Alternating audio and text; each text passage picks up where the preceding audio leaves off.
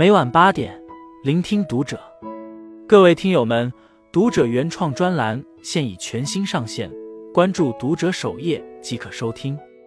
今晚读者君给大家分享的文章来自作者博文。李宇春自曝患强直性脊柱炎，刷爆热搜。细节曝光后，网友评论：这件事早该停了。二零零五年，凭借着超女选秀横空出世。一夜成名的李宇春，今年已经三十八岁了。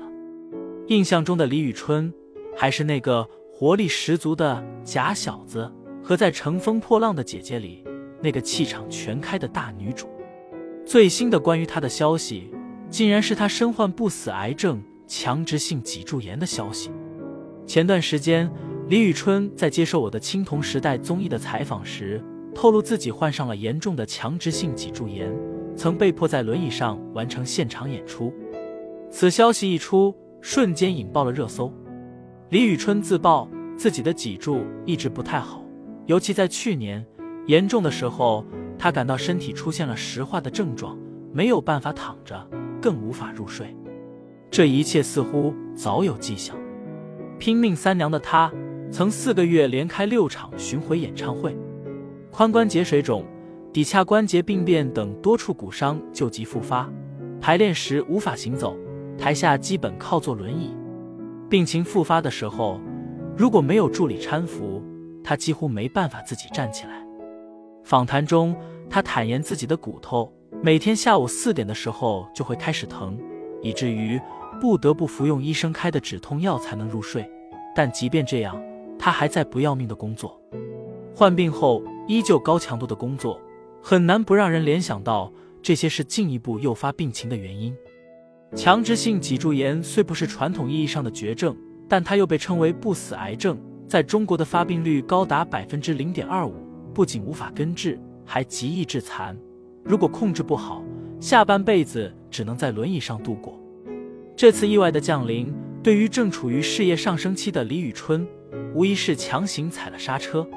她的音乐和演艺生涯。可能会被迫终止。为此，他以一个病人的视角创作了一首名字叫《五脏六腑》的歌，来消化自己内心的阴霾。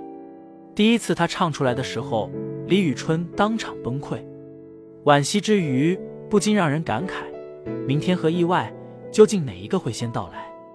我们又将以什么样的心态面对这些生命中的重挫？其实，被强直性脊柱炎。这种病折磨的明星远不止他一个。周杰伦在十八岁的时候就被确诊患上了强直性脊柱炎。好友刘畊宏曾在节目中透露，周董经常坐着入睡，无法像常人一样躺卧。患病二十多年的张嘉译，因为弯腰驼背的走姿数次爆红网络，但病痛带给他的折磨，让他每天不得不用高温的热水冲开僵硬的肌肉来缓解疼痛。有眼尖的网友发现，百度百科上张嘉译的名字已经改为张嘉译，很难不让人跟他的身体状况联想在一起。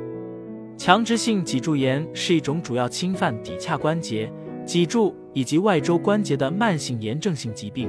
形象一些说，这种病在发病时，脊柱就像灌了水泥一样沉重，不能弯曲，连在一起连成一条直线，五脏六腑。都会受到变形后的脊柱的挤压，而它真正可怕的地方是在于潜在性极高，早期几乎没有任何临床症状，到了有症状再去检查的时候，已经处于中后期。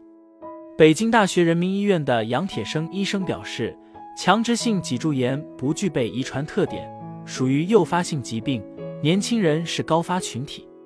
虽然可以通过药物短时间抑制，但一旦出现作息异常，心理压力大、免疫力下降等情况时，又会很快复发。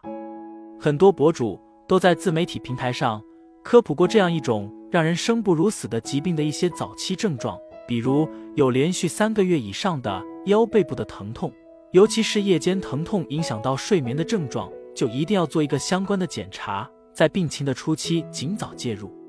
有网友在网上发帖说：“过了三十岁，不用你做任何事。”好多病就会主动找上门来。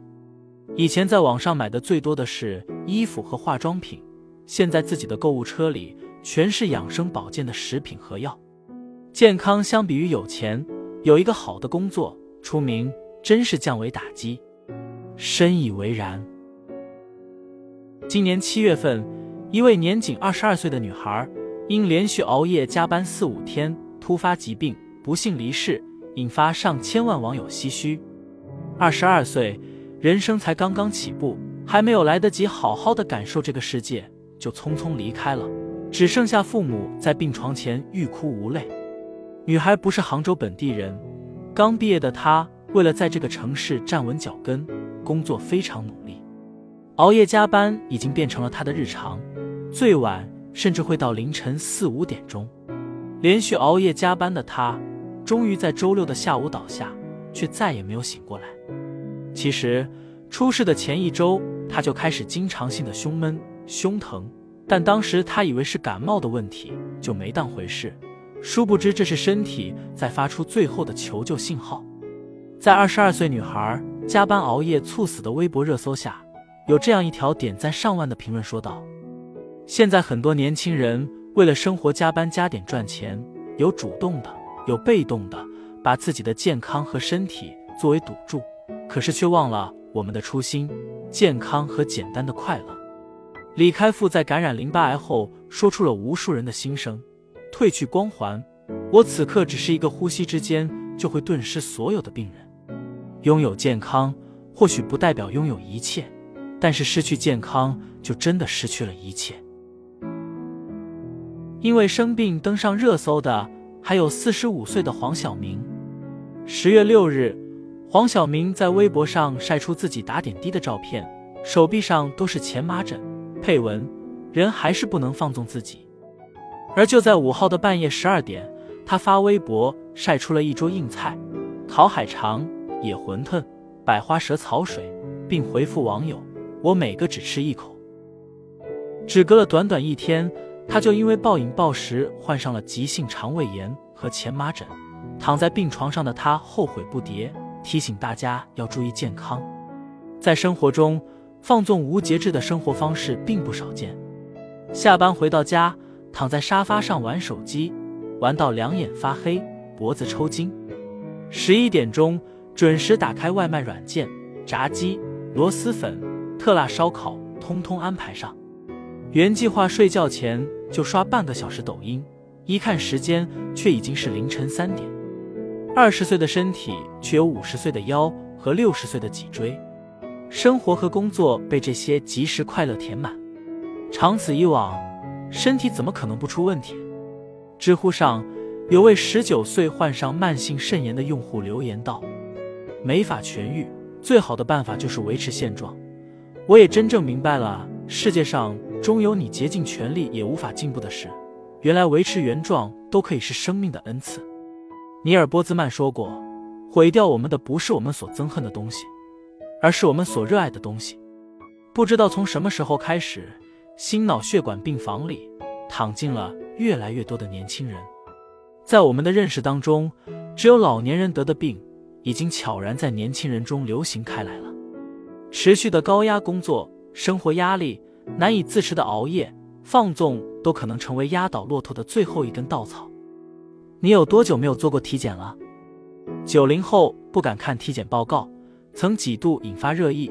不光是九零后，三十岁以后的中年人，有多少人可以用坦然的心态直视自己打满了红叉和警告符号的体检报告呢？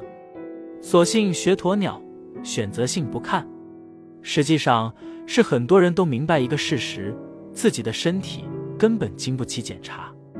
一位医生曾在自己的社交平台晒出过一张住进重症监护室的病人一天的治疗费用单，一片外科生物补片算下来要三千六百块钱，这是很多人半个月甚至是一个月的工资。这只是几十项当中的一项费用，是时候。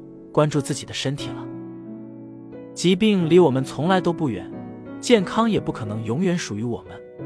生活最大的真相就是，当疾病有一天找上门来，你除了被动接受，其余的什么也做不了。彼时的后悔也会变得一文不值，你只能独自承担这一切后果。以下几个关于健康小建议分享给大家：第一，不熬夜，保持良好的作息习惯。著名演员李冰冰因为睡眠的问题，这几年身体一直不太好，一直看病。为了能让自己入睡，他也不得不像很多人那样试着听书、听睡眠音乐、数羊、听相声。因为饱受失眠的困扰，他甚至开始害怕床，怕到睡觉的时间自己又要被失眠掌控。毫不夸张地说，良好的睡眠是一切的基础。好好睡觉是对自己身体的爱惜，也是对人生负责。如果你现在还在熬夜，那请在睡前半个小时放下手机，拿起一本书静静的读一会儿，调暗卧室的灯光，听上一段轻柔的音乐，摆一段动作舒缓的瑜伽体式等等。不要着急，坚持一段时间，睡眠的问题就能得到改善。第二，适当运动。运动是保持健康最直接的方式，每周适量运动两到三次，每次一小时左右，也可以选择和朋友爬山等户外运动方式，接触大自然。但要提醒大家，任何运动都要适量，过度的运动反而会损耗和透支我们的身体健康，量力而行。原则就是心率提高，微微出汗，记得做好运动前的热身和运动后的拉伸。第三。保持良好的饮食习惯，日常要适量喝水，忌高盐高油食品，不要暴饮暴食，不吸烟，减少无用的社交饭局和聚会。如果你不想匆忙赶地铁，草草来上一杯便利店的豆浆冲剂，不妨早起半个小时，给自己做上一顿简单的早餐。第四，不生闷气，不内耗，吸气存精更养神，少思寡欲勿劳心。有负面情绪时，不要生闷气，通过健康的方式发泄出去，如合理倾诉、运动、听歌、散步等，也可以适当远离让你生气的人或事。懂得换位思考，多一点豁达，少一点计较。千万不要以为只要拼命赚钱就可以得到一切，也不要天真的认为我还年轻，我身体很好，我基因强大，永远不会有生病的时候。等到真的生病那一刻，一切就都晚了。人生大事电影中有这样一句台词：“人的一生，除了发自内心的幸福和道不走的健康，没有什么是值得炫耀的。一切的前提都是健康。人生下半场拼的也是健康，别等到生一场大病才懂得要知足。丢掉一份工作不要紧，还有很多工作的机会等着你。”失去一次晋升也没关系，下次继续努力。少赚了几万块钱，似乎也没什么大不了，在重症监护室里一天就能花完。人生很长，除了健康，一切都可以慢慢来，一切都未来可期。关注读者，与君共勉。